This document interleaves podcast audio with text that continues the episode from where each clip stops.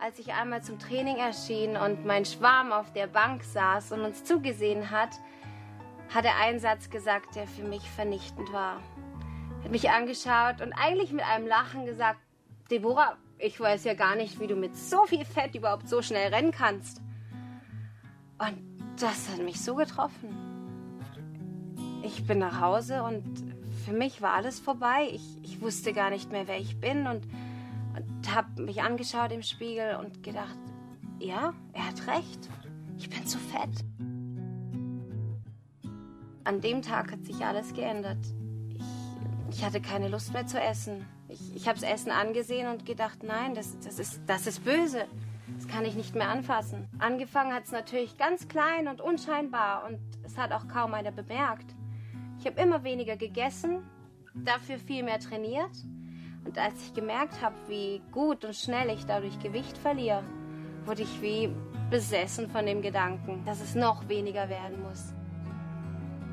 Ich wurde auch zum Schauspieler am Tisch. Also wenn wir mit der Familie zusammen am Tisch saßen, hatte ich plötzlich nur noch lange Ärmel an. Aus dem einzigen Grund, dass ich das Essen im Ärmel verschwinden lassen kann.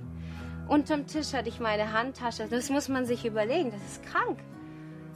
Und habe das Essen dort dann reingeschmissen.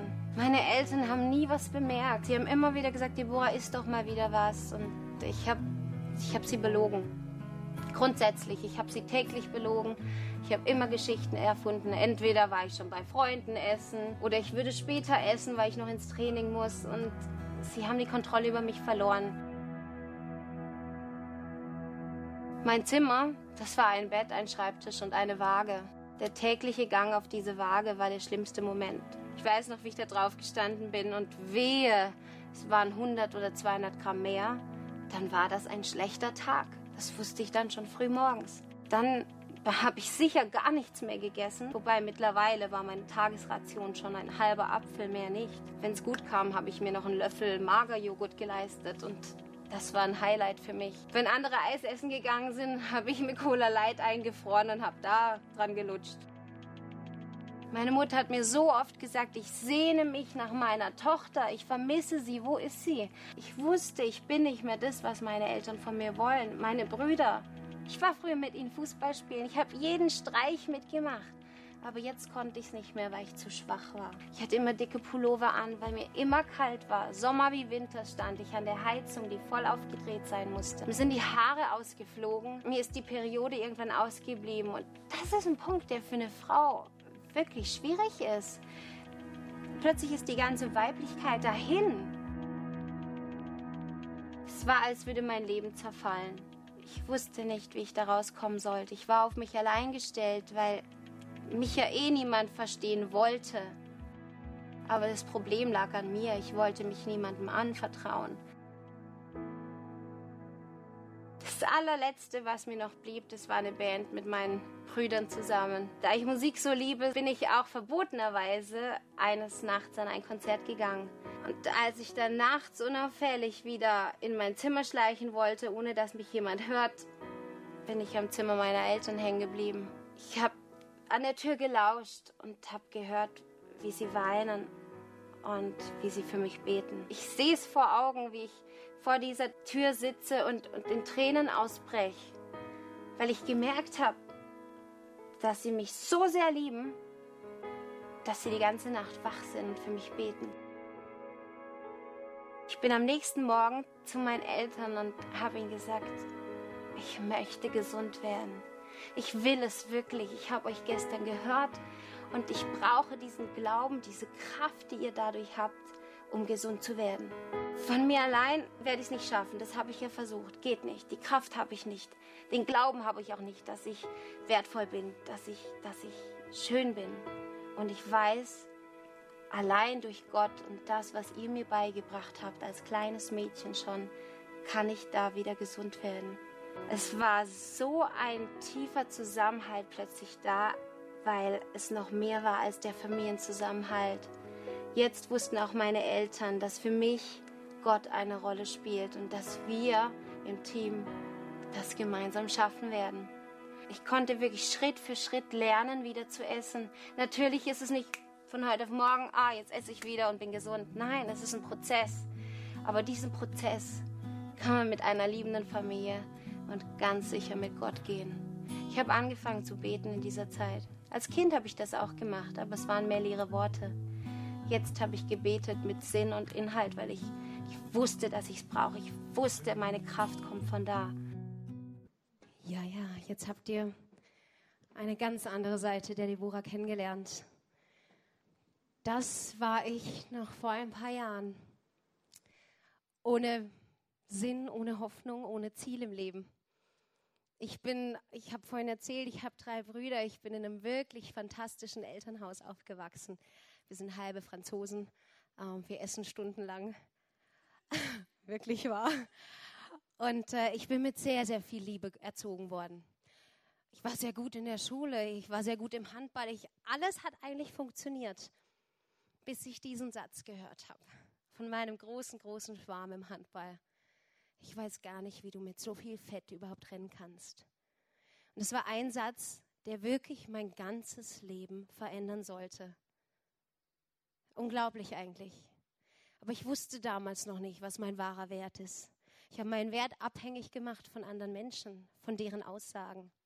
Und das ist was sehr, sehr Gefährliches, was ich heute immer öfter erlebe bei anderen Menschen, denen es genauso ergeht, heute, jetzt, in diesem Moment. Täglich bekomme ich Mails über Facebook oder eben privat von Menschen, jungen Mädchen, auch Männern mittlerweile, wo ich genau weiß, die leben keine vier Monate mehr wenn nicht wirklich so ein Wunder passiert wie bei mir. Ich war auf dem wirklich absteigenden Ast. Ich, ähm, ich weiß nicht, ob noch jemand Continental Singers kennt. Das ist, ja, ich war mit denen sechs Jahre lang auf Tour und ähm, in meinem ersten Jahr war ich da noch gut beisammen, ja. Ich muss auch sagen, ich war wirklich gut beisammen. Ähm, ich hatte mit zwölf schon 76 Kilo. Aber das hat mich nicht gestört. Ich wurde so geliebt und es war für mich in Ordnung. Bis man dann merkt, dass man für Männer nicht so interessant ist. Dann wird es schwierig. Ja, und auf der zweiten Tour dann war ich plötzlich magersüchtig, was für alle natürlich ein Schock war. Meine Mutter wollte mich nicht mehr mitschicken. Sie hat gesagt, Deborah, du musst mindestens drei Kilo zunehmen, sonst darfst du nicht gehen. Und ihr müsst verstehen, Kontinent, es war mein Leben. Vier Wochen im Sommer auf Tour zu gehen, dafür habe ich gearbeitet, Tag und Nacht, um dieses Geld zu verdienen. Also habe ich, da gab es ja noch diese Wagen, an denen man an dem Rädchen drehen konnte, habe ich da dran gedreht, habe mir Steine in die Hosentaschen gesteckt und habe drei Liter Wasser getrunken. Ich hatte dreieinhalb Kilo mehr. Ja, es hat keiner verstanden, aber gut. So eine Tour ist sehr anstrengend, sehr, sehr. Und keiner konnte mich wirklich kontrollieren. Meine Mutter hatte vorher dann noch angerufen und gesagt, bitte schaut, dass sie esst. Das wusste ich natürlich nicht. Und äh, ich erinnere mich an einen Busstopp, wo wir auf einer Raststätte waren und alle natürlich in die Tankstelle reingerannt sind, um sich was zu essen zu holen. Nur Deborah nicht. Und alle Leute haben sich um mich geschart, so, isst deine Kekse. Prinzenrolle, zwei Stück. Ich bin aus mir, also wie soll ich sagen, ich bin verrückt geworden, wirklich. Ich hätte sie am liebsten alle geschlagen. Die konnten mir das doch nicht antun, zwei Kekse zu essen. Und in dem Moment habe ich mir gesagt, so, euch zeige ich's. Und ich habe nichts mehr gegessen. Ich habe gar nichts mehr gegessen. Nach dieser Tour, ich bin mit dem Zug nach Hause gefahren, in Basel eingefahren. Meine Eltern haben mich abgeholt. Meine Mutter läuft auf den Zug zu und weint und weint. Und ich denke, oh, sie freut sich so, mich zu sehen. Aber im Nachhinein hat sie mir gesagt, Deborah, in dem Moment wusste ich, dass du sterben würdest. Wie krass für eine Mutter, sowas zu erleben. Die neuen Hosen, die wir vor der Tour gekauft hatten, hingen mir sonst wo. 30 Kilo waren unten. Und für meine Eltern war es nicht nur diese eine Nacht, in der sie im Bett lagen und geweint haben und für mich gebetet haben. Das war eine Nacht, die ich erlebt habe. Sie haben jahrelang jeden Tag für mich gebetet. Während ich in meiner Krankheit, die Krankheit macht einen anderen Menschen aus einem, während ich sie angeschrien habe und ihnen gesagt habe, dass ich sie hasse und dass ich weg möchte und dass mich eh keiner versteht. Und ich wünsche mir wegzuziehen, damit ich sie nie wieder sehen muss. Das habe ich nur gesagt, weil ich Angst hatte, dass sie mich zum Essen zwingen würden. Nur dieser eine Punkt. Und für meine Eltern war die letzte Hoffnung Gott. Und ich sag euch, an dem Punkt, als ich mein Bein nicht mehr bewegen konnte, ich bin so rumgelaufen, war für mich auch klar, dass ich sterben würde wenn der Körper plötzlich aussetzt. Aber ich hatte die Kraft nicht mehr von mir aus da rauszukommen. Und wäre diese Nacht nicht passiert, in der sie mit mir gebetet haben und in der ich auch gesagt habe, ja, ich will, dann wäre ich heute nicht mehr da. Sie haben in dieser Nacht darüber gesprochen, den Sarg zu bestellen. Meine Mutter, natürlich in ihrer Verzweiflung, zu meinem Vater gesagt, wir können ja gleich einen Sarg bestellen, es ist ja bald soweit. Mein Vater hat immer gesagt, halte fest am Glauben. Gott wird es richten. Und er hat mir erst letzte Woche war mit mir unterwegs und hat gesagt, weißt du, Deborah, ich habe irgendwann losgelassen. Und das war das Beste für mich. Loslassen, es Gott übergeben. Und das hat ihm die Kraft gegeben, mit mir reden zu können, ohne loszuweinen. Meine Mutter konnte es natürlich nicht mehr. Es ist natürlich sehr hart für eine Mutter. Ja, und dann kam diese Nacht und am nächsten Tag habe ich tatsächlich das erste Mal wieder gefrühstückt, was ein Riesen-Highlight ist für eine Magersüchtige. Und ich würde euch jetzt gerne sagen, das ist mein Happy End. Und danach war alles wieder gut. Aber so ist es nicht in meinem Leben. Wir alle haben unsere Höhen und Tiefen. Ich bin komplett gesund geworden, ja. Mir ging es wieder gut. Ich war wieder die alte Deborah. Weil ich muss euch sagen, als ich super schlank war, ging es mir nie gut. Ich hatte immer das Gefühl, das ist nicht die wahre Deborah. Ich passe nicht in diesen schmalen Körper. Ich war nie dazu bestimmt. Meine Seele ist zu äh, feurig. Ihr wisst ja. Und dann dachte ich mir auch, oh ja super, wenn sich jetzt irgendein Typ in dich verliebt, dann wirst du wieder zu alt, nimmst zu und er lässt dich eh hängen. Das hat mich gestresst im Kopf. Und als ich dann wieder gesund wurde, habe ich mich fit gefühlt. Ich hatte wieder Lust zu singen. Ich bin ja regelmäßig ohnmächtig geworden im Lobpreis auf der Bühne, weil ich nichts an mir hatte. Hab's immer auf sonst was geschoben, Kreislauf, schlechtes Wetter. Ich bin tatsächlich nach vorne umgekippt. Als wäre es das Normalste der Welt. Ah, Mama, keine Sorge, das ist normal. Und jetzt war ich wieder da. Und wir sind umgezogen in eine neue Stadt. Ich dachte mir, super, niemand mehr wird dir sagen, hey, hast wieder zugenommen. Siehst wieder gut aus. Gut aus. In dieser neuen Klasse waren von 20 Mädchen, nur Mädchen, zwölf Bulimie krank. Das ist ja eigentlich das Schlimmste, was einem passieren könnte. Ich hatte vorher keine Ahnung von der Bulimie. Ich wusste nicht, ganz ehrlich, ich wusste nicht, was das ist. Für mich gab es nur Magersucht, nichts essen oder du lässt es einfach bleiben. Jetzt wurde mir aber da was Neues eröffnet, die Möglichkeit zu fressen, ohne zuzunehmen. Ich dachte mir, Moment, Leute, das ist mein Gebiet. Ich weiß, wie das geht mit dem Abnehmen, nicht ihr. Die Mädels natürlich alle super hübsch, weil für uns Mädchen sind die anderen eh immer hübscher. Grundsätzlich, ihr könnt sagen, was ihr wollt. So ticken wir und ich kann es mir selber nicht erklären. Macht euch keine Sorgen, wird sich nicht ändern. und äh, nach dem Kochunterricht musste ich, wie soll ich sagen, naturbedingt auf Toilette gehen und habe dann links und rechts von mir gehört. Naja, diese Laute möchte ich nicht vormachen, aber ihr wisst, was ich meine. Und so habe ich erfahren, was Bulimie wirklich ist. Wir haben uns in der Pause darüber unterhalten, was man am besten isst, das auch wieder gut rauskommt. Vanilleeis, Nudeln. Es war, als wäre es das Normalste der Welt, über so Themen zu sprechen. Und Deborah, probier es mal aus. Also wenn nicht alles rauskommt, dann nimmst doch die Zahnbürste hinten rein. Okay. Ich dachte mir, diese Mädchen sehen doch alle so toll aus und sind so schlank. Wenn das funktioniert, sollte ich doch auch mal ausprobieren. Und es kam dieser Tag, an dem ich das Gefühl hatte, ich hätte zu viel gegessen mal wieder. Und ich bin auf Toilette und habe es ausprobiert. Und es hat funktioniert. Es hat wunderbar funktioniert. Und ehe ich es verstanden habe, war ich schon in diesem Strudel drin. Jedes Mal, wenn ich dachte, oh, du hast zu viel gegessen, nimmst wahrscheinlich zu von, gehst halt kurz auf Toilette. Erst ist es minimal. Und plötzlich hast du dich nicht mehr unter Kontrolle. Ich habe im wahrsten Sinne des Wortes angefangen zu fressen. Wenn keiner da war, Kühlschrank auf, was auch da stand, in mich hineingeschlungen. All die Dinge, die ich mir jahrelang verboten hatte. Plötzlich konnte und durfte ich ja. Und es fiel ja nicht auf, weil bei drei Brüdern im Haus, die können ja so viel essen. Habe ich abends immer gesagt, ah, das waren die Brüder. Bulimie ist eine ganz schlimme Krankheit. Ich spreche mit Eltern, die mir sagen, Deborah, schon allein die Krankheit unserer Tochter macht uns fertig, aber finanziell ist es natürlich auch ein Ruin.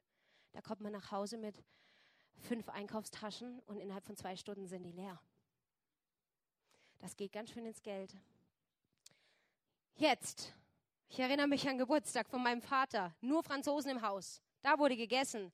Und alle sagen so, oh, ist so schön zu sehen, die Bora ist wieder vollkommen gesund, die isst ja richtig gut. Die kann ja drei, vier Stücke Torte essen.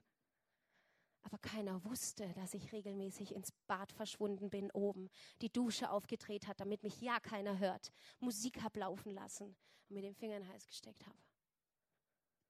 Und mir ging schrecklich dabei. Das sind ja körperliche Beschwerden auch. Die Augen pochen wie blöd. Man hat das Gefühl, das Herz springt aus den Augen. Und ich hatte immer Sodbrennen und Herzschmerzen, Herzrasen. Ich wusste, es ist nicht gut. Natürlich hatte ich auch Angst, meine Stimme zu verlieren.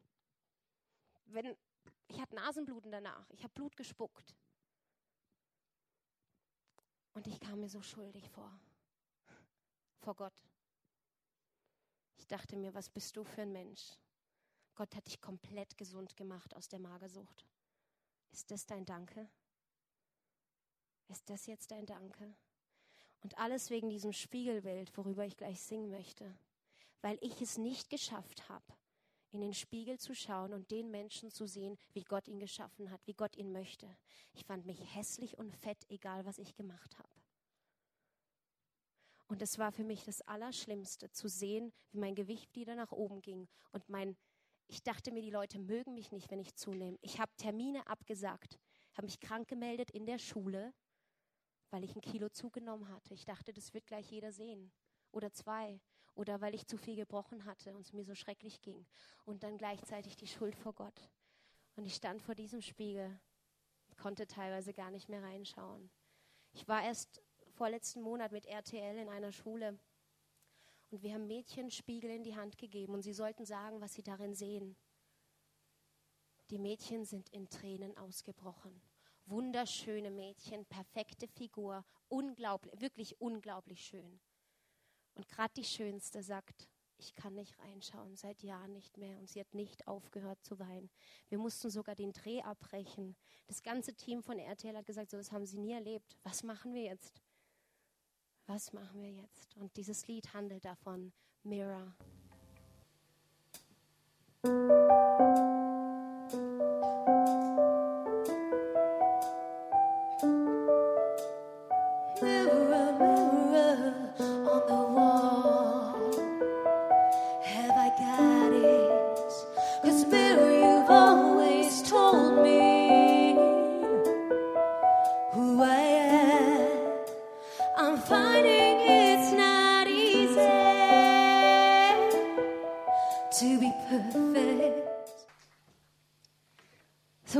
Saß ich da vor meiner Schüssel. Und ich dachte mir, wie komme ich da raus?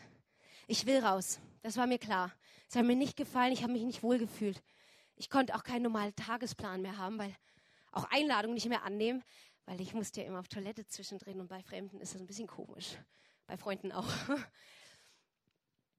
Und an diesem Geburtstag wollte ich nicht mehr. Und ich habe angefangen, jedes Mal, nachdem ich mich übergeben habe, in meinem Dreck, das müsst ihr euch vorstellen, wirklich komplett im Dreck, körperlich am Ende, alles hat gezittert, schwach, bin ich im Bad auf den Teppich gefallen und habe zu Gott geschrien. Ich habe ihm eins zu eins gesagt, wie es mir geht, wie ich mich fühle, die Schuld auch vor ihm, die ich auf mich genommen habe wo ich dachte, es tut mir so leid. Es tut mir leid, dass ich da wieder reingerutscht bin. Ich komme auch diesmal nicht alleine raus. Hilf mir. Ich möchte gesund werden, voll und ganz. Und ich habe jedes Mal von dem Moment an, nachdem ich meinen Finger in den Hals gesteckt habe, angefangen zu beten und zu Gott zu schreien. Und er hat es getan. Er hat mich komplett gesund gemacht. Wir denken oft, Gebet, ja, das macht man. Aber das ist die beste Connection, die ihr haben könnt. Gott hört dieses Gebet, dieses Schreien eures Herzens. Natürlich hätte ich mit Menschen reden können und sollen, das ist wichtig. Wenn ihr darin steckt, sucht euch Vertraute. Redet, redet, redet drüber, das ist der erste Schritt. Ich habe es nicht getan und Gott sei Dank hatte ich diese Direct Line nach oben. Und Gott hat mein Flehen gehört. Ich konnte komplett von vorne beginnen. Ich bin nicht von heute auf morgen gesund geworden. Ich hatte Rückfälle, ja. Aber ich wusste, wohin ich mit meiner Not, mit meinen Fehlern gehen kann. Ich wusste, wie man damit umgeht und ich habe es getan. Das ist ja auch sehr wichtig. Ich habe mehr und mehr in der Bibel gelesen, was ich ja trotz Pastorentochter und so nicht so regelmäßig gemacht habe. Aber da stehen Sätze drin, die dein Leben verändern, die dich ansprechen. Da geht es um dich. Und ich habe die für mich dann auch wahrgenommen. Auch hier würde ich gern sagen, Ende gut, alles gut. Ich habe dann wirklich zu mir gefunden, wurde mehr und mehr zur Frau. Ich habe mich wohlgefühlt in meinem Körper. Ich war nicht super schlank, ich war nicht dick, ich war gut, wie ich war. Und äh, habe einen neuen Job angefangen. Ich war vorher schon Flugbegleiterin in der Schweiz. Und jetzt war ich äh, in einem Restaurant in Singen. Für mich eine ganz neue Szene. Wurde ganz, ganz schnell äh, Schichtführerin und hatte coole Kollegen. Und die hatten alle Freunde und waren alle in und alle hip und sind immer in die Disco, die gerade daneben war. Und ich war noch nie in der Disco vorher.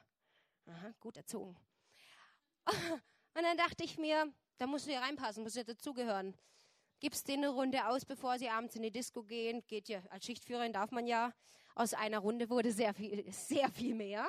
Ich habe ja nicht nur ausgegeben, habe ja mitgetrunken, so ist ja nicht. Und ähm, bin dann auch regelmäßig mit in die Disco. Wurde ganz schnell auch zur Disco Queen gekürt. Ja? Ah, du bist doch die aus dieser Gemeinde da. Ja, ja. ähm, hm. Und es verging nicht sehr viel Zeit und ich habe mich dort richtig wohlgefühlt. Ich habe es mein Zuhause genannt. Ich hatte falsche Beziehungen. Ich habe gesoffen. Ich hatte mehrere Alkoholvergiftungen und ähm, habe so ziemlich alles falsch gemacht, was man hätte falsch machen können als gute Pastorentochter. Und habe es auch genossen eine Zeit lang, muss ich auch sagen. Aber irgendwann hat es an mir genagt. Irgendwann. Man sagt ja immer so diese Leere, die man fühlt. Oh, diese Leere war schrecklich. Da müsste es ein größeres Wort für geben. Plötzlich wurde meine Freundin, meine Beste, damals schwanger von Mr. Unbekannt. Sie wusste es selber nicht mehr. Ähm, irgendein anderer hatte eine ganz schlimme Krankheit sich eingefangen. Und lauter so Situationen sind um mich herum passiert, wo ich mir dachte, am liebsten würde ich sagen, lass mich für dich beten. Aber das kannst du ja nicht machen, weil du lebst es ja gerade selber nicht. Und ich habe gemerkt, dass ich was ganz Wichtiges, den größten und wichtigsten Bestandteil meines Lebens verloren hatte. Natürlich habe ich mich von Gott distanziert, weil äh, ich dachte mir, Gott will doch, kein, will doch nicht, dass ich Spaß habe und so, und das will er ja jetzt nicht mitbekommen. Aber gleichzeitig bin ich ja sonntags noch in Gottesdienst, weil es durfte ja keiner mitbekommen, was ich gerade für ein Leben führe. Nicht nur das, ich war ja noch im Lobpreisteam, gell? Lobpreis leiten und so. Sonntagmorgen. Also bin ich um 6 Uhr ungefähr morgens aus der Disco gekommen. Ich bin ja immer mit meinem Suff ähm, noch 20 Kilometer über die Autobahn gebrettert nachts. Ich bin also immer nach Hause, brav, gell? Egal wie. Und äh, kurz geduscht oder eine halbe Stunde hingelegt und dann zum Soundcheck in Gottesdienst. Mit so einem Kopf. Kennt ihr das? Nö. Äh, wir sind heute sehr ehrlich, merkt ihr. Ähm, und dann ging der Lobpreis los und es ging Woche für Woche so. Ich konnte mit meiner Familie nicht sprechen, weil ihr müsstet meine Brüder kennen, die sind super heilig. Ich glaube, die haben noch nie gesündigt in ihrem Leben. Nein, nein, also der Jüngste schon. Der kommt ganz nach mir.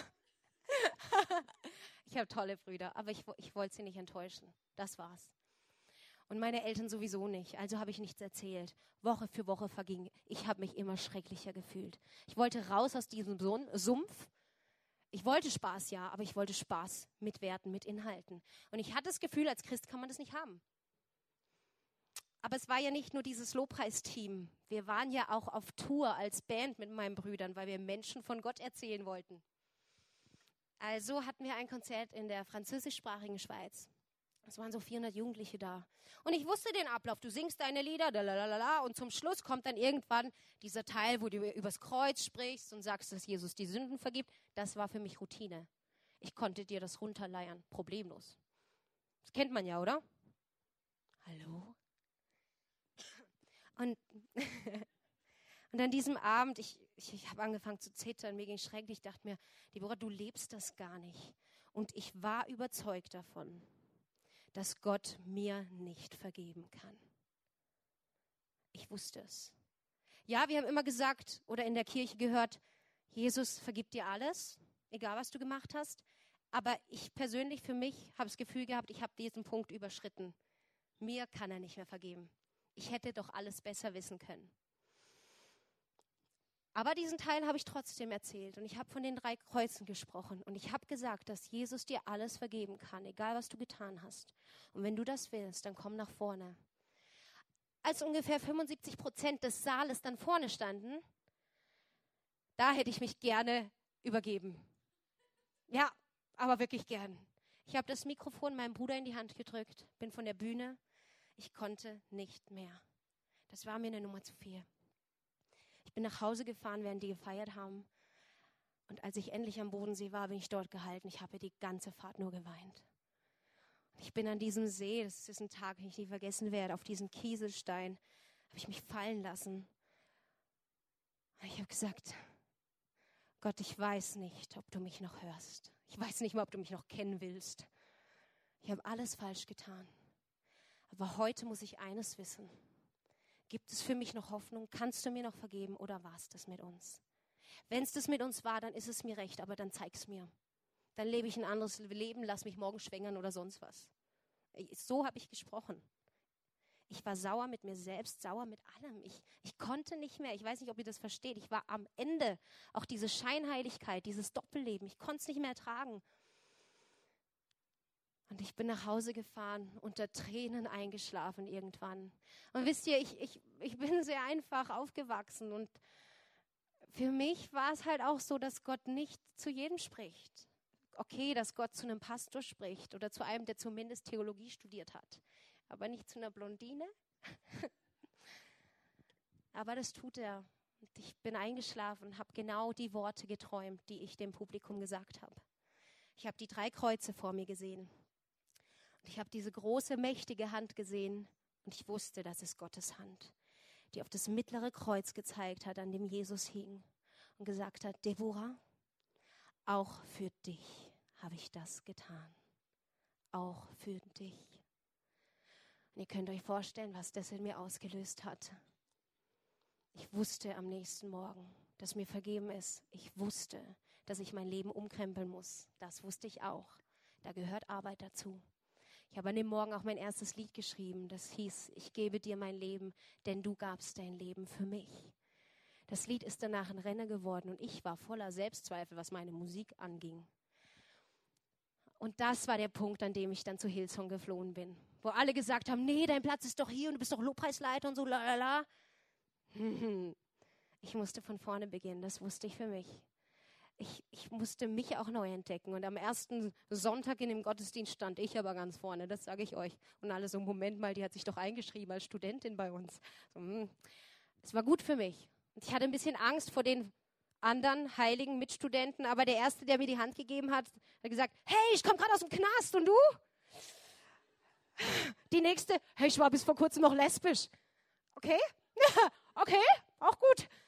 Und ich wusste, das ist der richtige Ort für mich. und äh, ich möchte euch gleich noch ein Lied vorsingen, das heißt Powerful. Wenn Gott eingreift, ist das Leben powerful. Das habe ich in dem Moment erlebt. Ich habe verstanden, wer ich bin und was ich damit bewirken kann. Und ich wünsche mir, dass du das auch verstehst, dass du nicht länger mit deinen Selbstzweifeln einfach dort hängen bleibst und nichts tust, weil das ist die Gefahr, dass wir uns verschanzen. Während der Magersucht saß ich stundenlang daheim in meinem Zimmer schon nachmittags, habe nur geheult. Habe einfach nur geheult.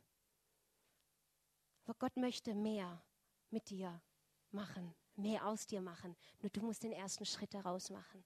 Und ich weiß, wie das ist, denn ich bin dort gewesen.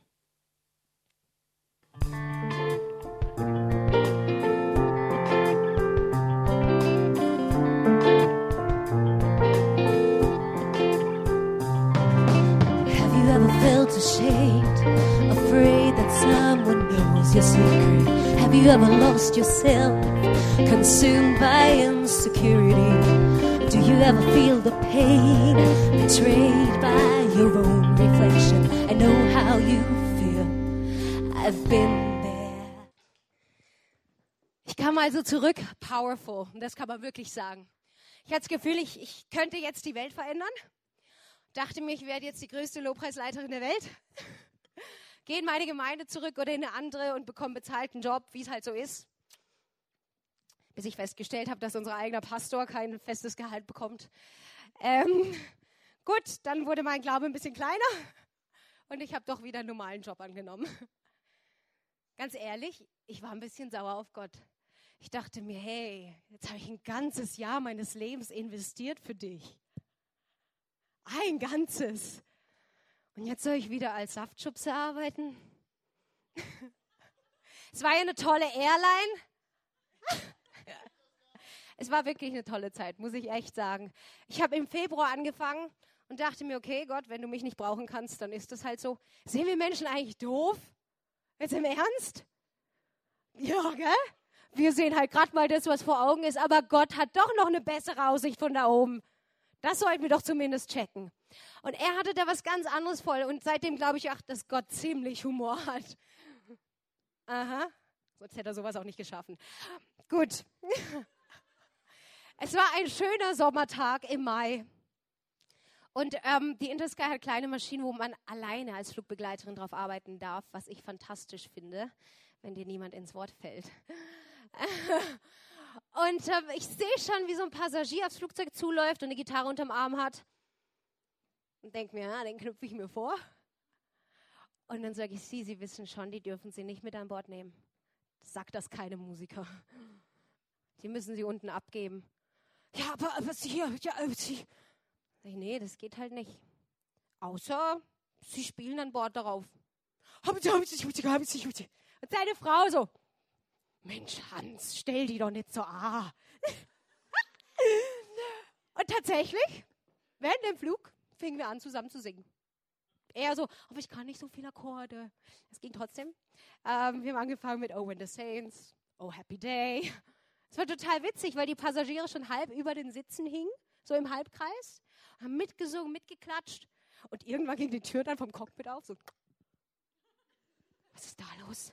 Kommt der Captain und sagt, Deborah, ich hatte so ein bisschen Angst. Ich habe da was gehört und dachte, wir haben Triebwerkschaden. so viel zu meiner Gesangsqualität. es war unglaublich, dieser Tag. Und fragt mich nicht, wie das passiert ist, aber schon auf dem nächsten Flug sind Leute eingestiegen mit Wunschlisten. Heute wollen wir das und das Lied. Ich, ich weiß nicht, wie das geht.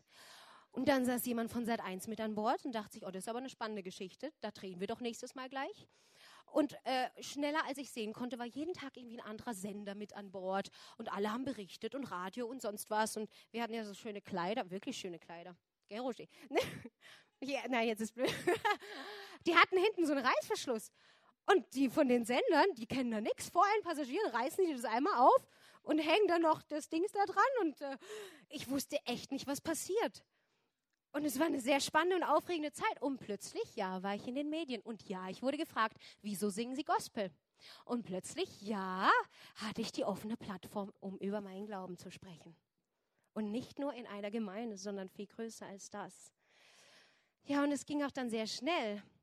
Wir hatten dann ähm, eine Misswahl von der Airline in Wien. Und es war so mein erster richtig großer Auftritt in großen High Heels. Als ich die Treppen gesehen habe, die ich runterlaufen sollte während dem Lied, ist mir schlecht geworden. Ich, ich hing dann an der Seite, habe so festgehalten. Und die ganzen Models so, äh, das kannst du doch nicht machen. Backstage haben wir dann noch geübt, die haben mir am Boden so einen Streifen geklebt, da musste ich da dieses gerade Laufen üben. Oh je, naja, das mal an der Seite. Aber dort konnte ich meine Lieder singen, meine christlichen Lieder und das fand ich toll. Und schon nach dem Soundcheck kam der Moderator von diesem Tag ähm, auf mich zu und hat gesagt, wow, Mädchen, du hast echt Talent. Ähm, ich äh, manage auch Künstler und wenn du willst, wenn du willst, klingelt sein Telefon und auf dem Display steht Dieter Bohlen. Ich denke so, der Mann ist interessant. Redet weiter. Und dann sagt er, ja, später dann. Und dann äh, reden wir weiter und wir fangen an, über den Glauben zu sprechen. Und er sagt, er war mal gläubig. Und ich denke mir, dieser Mann ist vom Himmel gesandt. Und als dann sein Handy das zweite Mal geklingelt hat mit dem Namen Tommy und ich gefragt habe, wer Tommy ist, und es dann hieß Tommy Gottschalk natürlich, habe ich gesagt, mit dir will ich arbeiten. und äh, von dem Tag an wurde alles hektisch und stressig und ich war ja plötzlich ein Star, gell? nicht vergessen. Es ging von der Arbeit direkt in Foto, also zu Fotoshootings, ins Tonstudio. Er hat einen Ablauf von meinem Leben bekommen, also einen Stundenplan. Er musste stündlich wissen, wo ich bin. Wehe, ich war nicht erreichbar. Und ich dachte mir, das ist alles normal, das ist in Ordnung. Und äh, bei Fotoshootings war es dann so, das erste war schrecklich. Ich bin um elf vom Fliegen gekommen abends, um zwei kam die SMS, mach dich fertig, du musst um sechs in München sein, irgendwie sowas, Fotoshooting. Und ich, auch da dachte ich mir, das ist normal, da musst du mitmachen. Um, eben bei dem Shooting war ein Model Scout mit dabei. Model Scout. Ähm, ist gemein, oder? Die dürfen immer. Ähm, er eben, mein Manager und äh, der Fotograf, nur Männer. Und während ich mich da verbogen habe oder gepostet, wie man das nennt, ähm, hieß es dann, habe ich gehört, wie sie untereinander gesprochen haben und dann hieß es, oh, die ist aber eigentlich viel zu fett, gell? so wird die nie Karriere machen. Und die Oberlippe, die ist ja viel zu schmal. Kannst du da nicht organisieren, dass wir da was spritzen? Und sie hat schon viel zu viele Falten um die Augen für ihr Alter. Deborah lächeln! In mir, mir wurde schlecht. Ich wusste, das kann nicht mein Weg sein. Aber ich wollte den Erfolg doch unbedingt. Ich hatte einen tollen Vertrag vorliegen, den ich noch nicht unterschrieben hatte, aber ich war aufgeregt. Ich wollte das. Plötzlich hatte ich Kleidungssponsoren, plötzlich hatte ich Interviews, war im Fernsehen, la la la. War im Fernsehen, habe erwähnt, dass ich Christ bin. Dann hat er bei mir angerufen, mein Manager, und hat mich zur Sau gemacht, bis ich geheult habe. Und es war ein Anruf, als ich im Fitnessstudio war. Das haben alle mitbekommen. Und was habe ich den anderen gesagt, die mich trösten wollten? Nein, nein, das ist normal, das ist so in dem Business. Ich habe echt gedacht, ich muss 5000 Prozent geben, um da mithalten zu können. Und als wir ins Studio gefahren sind, um meine erste Single aufzunehmen, wir wollten ja ein christliches Album machen, ähm, hat er mir den Song vorgespielt, der für einen der DSDS-Künstler eigentlich war. Ein tolles Lied, eingängig, geht ins Ohr, aber inhaltlich zero. Gute Mädchen kommen in den Himmel. Mhm. Und die, doch die Bösen haben viel mehr Spaß. Ich gesagt, du, ich kann sowas doch nicht singen, das ist doch nicht meine Welt, das ist doch nicht glaubwürdig. Deborah, du musst nur einen so einen Song machen, das wird ein Hit. Und ich glaube ehrlich gesagt auch daran, dass das einer geworden wäre, weil der ist sehr gut. Und danach machen wir eine christliche Platte, dann mögen sie dich eh schon. Ich habe gesagt, das kann ich nicht. Wir müssen ein paar, ein paar Zeilen ändern zumindest. Und das ist im schrecklichen Streit ausgeartet. Wer legt sich mit den Songwritern von Bohlen an? Ich meine, who am I? Ich bin dann aus dem Studio rausgerannt mit meinem Köfferchen. Dann mache ich es halt nicht. Wirklich. Bis ich gemerkt habe, ich bin am Ende der Welt, irgendwo im Wald. Ich komme da gar nicht allein weg. Und dann haben sie sich darauf geeinigt, drei, vier Zeilen zu ändern. Immer noch kritisch.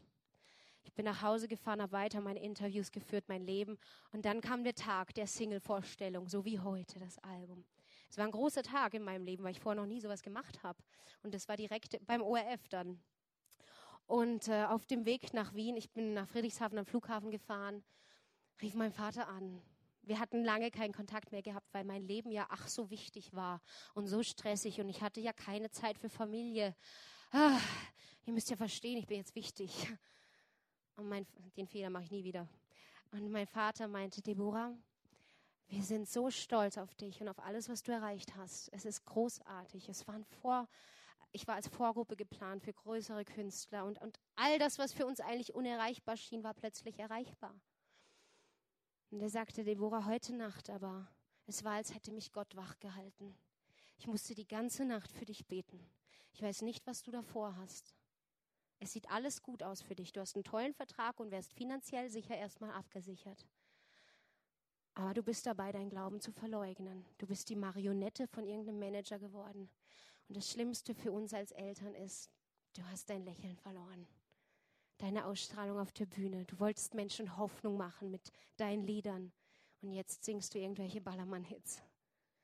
Und er hatte recht. Und das Gefühl hatte ich die ganze Zeit über, dieses Bauchgefühl. Wisst ihr, Gott spricht, ich habe das heute Morgen in einer Fernsehpredigt gehört. Gott spricht nicht immer direkt. Es kann auch dieses Gefühl sein, das dich schon lange trägt. Vielleicht steckst du in irgendeiner Beziehung, in der du nicht sein solltest, oder du weißt schon lange, du solltest die Finger vom Alkohol nehmen dann kann es auch nur so ein Bauchgefühl sein.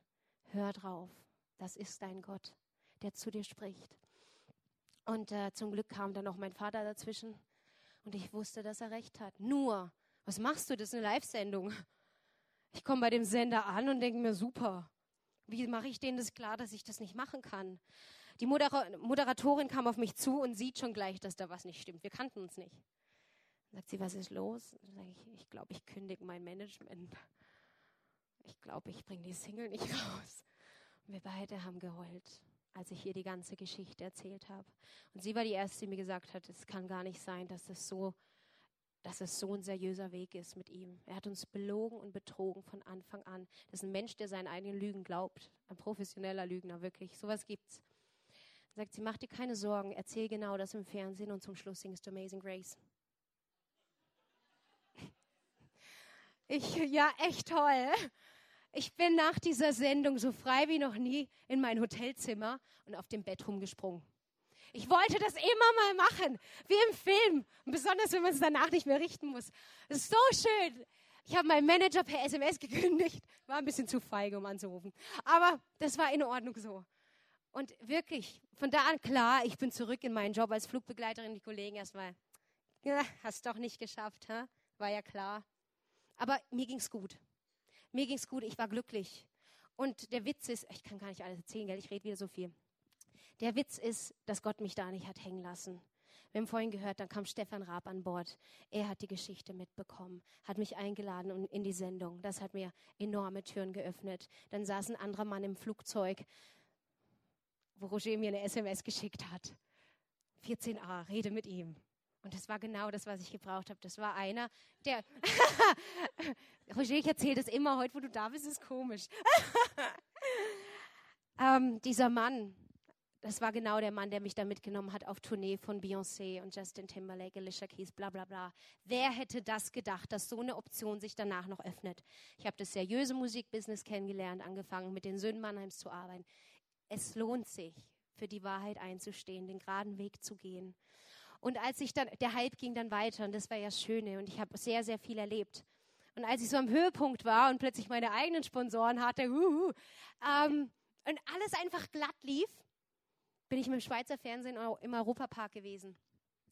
Und auf dem Heimweg, also für eine Frau ist es ja toll, wenn man in die Maske kommt. Ich wusste am Anfang nicht, was Maske ist, habe ich gefragt, was die da machen. Naja, da wird man geschminkt, ja?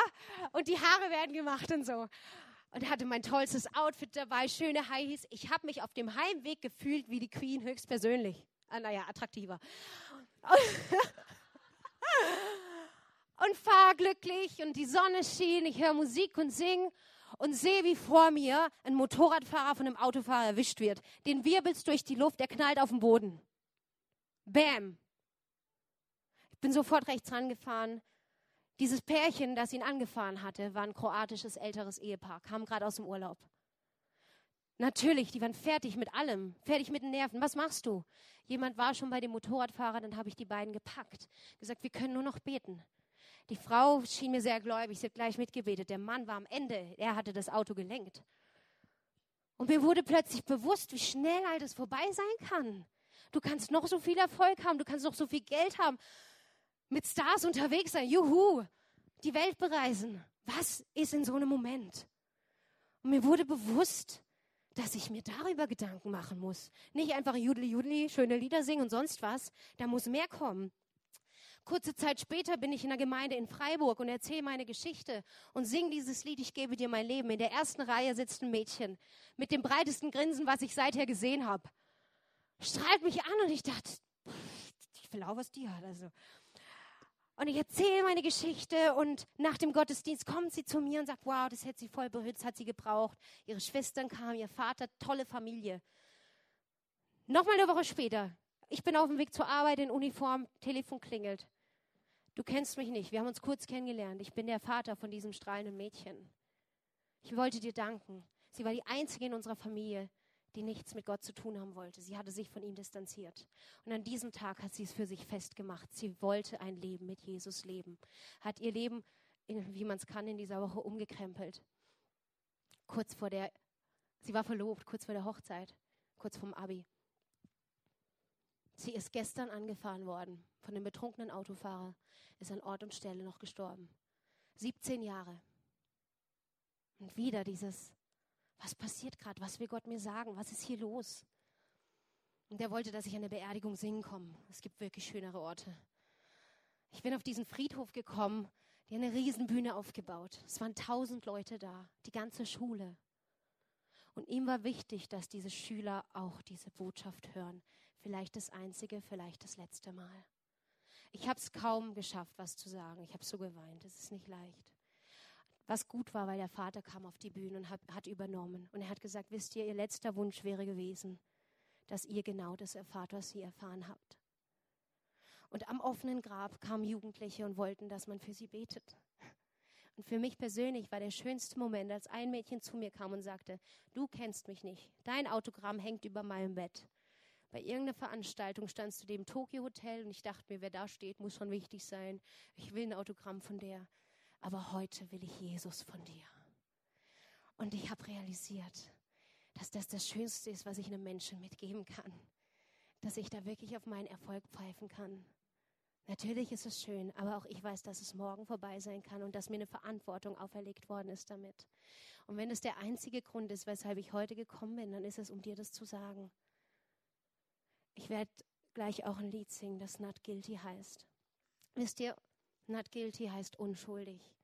Mein Problem mein ganzes Leben lang war, dass ich mich immer selbst von Gott distanziert habe. Immer wieder.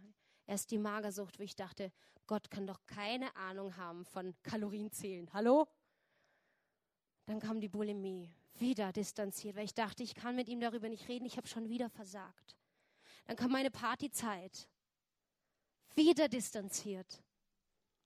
Und das Ding ist, was Gott dir sagen möchte. Ich weiß nicht, ob du überhaupt schon eine Beziehung zu Gott hast. Du kannst sie haben und das ist das Schöne. Und heute weiß ich auch, dass es nichts Verklemmtes und Langweiliges ist. Es ist der wichtigste und beste Halt in meinem Leben geworden, wenn ich mich in dieser Szene bewege, wo wirklich Drogen im Umlauf sind. Sex, Drugs und Rock'n'Roll ist mein Standard, was ich da miterlebe. Aber in meinem Herzen gibt es so viel mehr. Und was ich erlebe, ist, dass die Menschen sich danach sehnen. Selbst eine Beyoncé trommelt ihre Crew zusammen vor Konzerten, wenn sie krank ist, weil sie weiß, dass Gott heilt. Gott ist der Heiler. Und wir lassen oft diese Schuld, diese Sünde im Weg stehen. Und ich möchte dir heute wirklich sagen, diesen Traum, den ich hatte, der war nicht nur für mich. Und wenn ich heute von dem Kreuz spreche, dann tue ich das, weil ich es erlebt habe, weil ich weiß, was es bedeutet und weil ich weiß, dass wir alle Menschen, alle, alle, alle das brauchen. Jeder Mensch braucht einen Halt im Leben. Und wir haben so viele Optionen heutzutage, von Buddhismus über Yoga, zu sonst was. Aber ich habe gefunden, dass der, dass der einzige Weg wirklich Jesus ist, so wie es in der Bibel steht, so wie ich es erlebt habe. Es ist der Gott, der mich geheilt hat, der mich glücklich gemacht hat, der mir auch eine Karriere geschenkt hat. Und weißt du, dass er für dich auch nur das Beste will? Vielleicht steckst du im Moment in einer Situation, wo du denkst, na, die hat gut reden, die steht ja auf der Bühne. Die hat ja eine gute Stimme. Es war nicht immer so und ich habe auch nicht immer an mich geglaubt.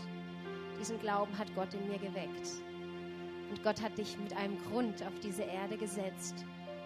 Vielleicht ist es nur ein kleiner Same, der im Moment in deinem Herzen ist, aber der wird aufgehen, wenn du dafür betest. Und vergiss die Schuld, dieses Selbstzweifel. Weißt du was, heute ist der Moment, wo du mit all diesen Sorgen, Nöten, mit deinen Sünden vor dieses Kreuz kommen kannst. Es da ablegen kannst und dann endlich mal siehst, wie Gott dich sieht nämlich unschuldig.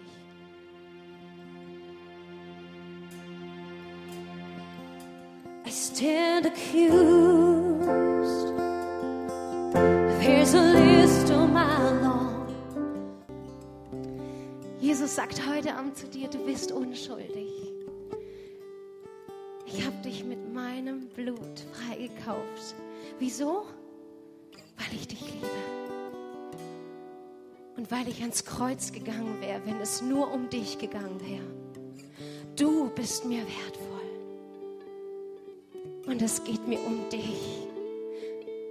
Komm zurück in meine Arme, komm zu mir, ich liebe dich. Und ich habe so Großes mit dir vor. Ich liebe dich. Dir ist vergeben. Ich möchte heute was ganz Besonderes machen weil ihr so wertvoll seid und weil es mir wichtig ist. Ich habe euch erzählt, wie ich damals dieses Gebet runtergerattert habe, wie ich erzählt habe vom Kreuz. und es selbst nicht mehr glauben konnte. Heute weiß ich, dass ich weiß, dass ich weiß, dass ich weiß, dass Jesus dir vergeben kann. Egal, was du falsch gemacht hast. Und dass es nichts Schöneres gibt, als diese Vergebung zu erleben und frei zu sein. Und ich möchte jetzt in dem Moment, während wir wirklich alle die Augen geschlossen halten, das ist ein Moment, der zwischen dir und Gott stattfindet. Das ist ein Moment, in dem er dich ruft. Und ich kenne euch nicht, leider nicht. Ich weiß auch nicht, was du heute mitgebracht hast, aber ich weiß eines. Auch für dich habe ich das getan. Und wenn du heute Ja sagen willst zu Jesus, wenn du diese Vergebung brauchst und entweder einen Neustart mit ihm brauchst oder du hast gar keine Ahnung von dem, was du heute Abend gehört hast, aber weißt, da kribbelt was in meinem Bauch und ich will es erleben. Ich will mein Leben mit Jesus leben. Dann werde ich dich gleich bitten, die Hand kurz zu halten. Nicht für irgendjemand um uns herum, sondern als Zeichen vor Gott, dass du diesen Schritt gehen willst. Es war für mich wichtig, das zu tun. Und wisst ihr, wir sind hier eine Familie, wir sind unter uns. Wir lieben uns und sind füreinander da. Und es wird auch nachher ein Gebetsteam nach dem Gottesdienst für dich da sein, hier vorne im Eck. Und ich würde dich wirklich bitten, diese Chance zu nutzen, um für dich beten zu lassen. Aber jetzt, in dem Moment, das mache ich am allerliebsten, möchte ich noch für dich beten.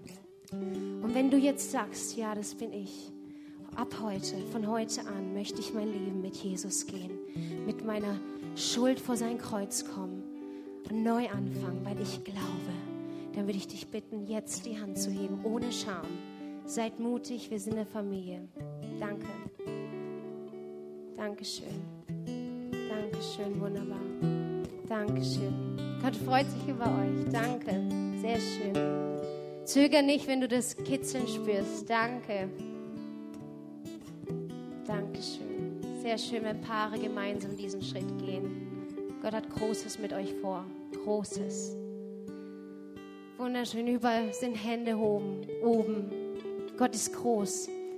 Dankeschön. Ja, es ist nicht zu spät. Ihr dürft noch. Darum geht es. Danke. Darum geht es überhaupt. Ich werde jetzt ein Gebet vorbeten und ihr dürft die Hände wieder nach unten nehmen. Dankeschön, wunderbar. Und ich würde euch alle bitten, laut nachzubeten, ob ihr die Hand gehoben habt oder nicht. Als Unterstützung, wir sind füreinander da. Jesus, ich komme zu dir. Das könnt ihr lauter. Jesus, ich komme zu dir. Ich habe deine Stimme gehört. Danke für dein Wort. Und heute möchte ich antworten. Ich glaube, dass du mir vergeben willst, dass du einen guten Plan für mich hast. Ich lege meine Schuld vor deinem Kreuz ab. Und von heute an gehe ich mit dir. Und ich vertraue dir ich liebe dich. Amen. Amen. Ihr, woo, genau. Woo. Ihr dürft mal alle die rechte Hand nach oben nehmen. Ihr wart so, genau, jetzt alle, super. Jetzt dürft ihr sie nach hinten fallen lassen. Gut gemacht. Hey, das ist ein mega Schritt. Ich, ich freue mich so sehr, so viele Reaktionen zu sehen. Es ist großartig, ein großartiger Tag. Und wisst ihr, für mich ist immer wichtig zu sehen, dass das nicht bei heute bleibt. Jetzt liegt es an dir. Nimm das mit nach Hause. Du musst nicht sagen, such dir eine tolle Gemeinde, weil du hast hier eine tolle Gemeinde. Und ein großes Lob an euer Pastorenpaar. Unglaubliche Arbeit.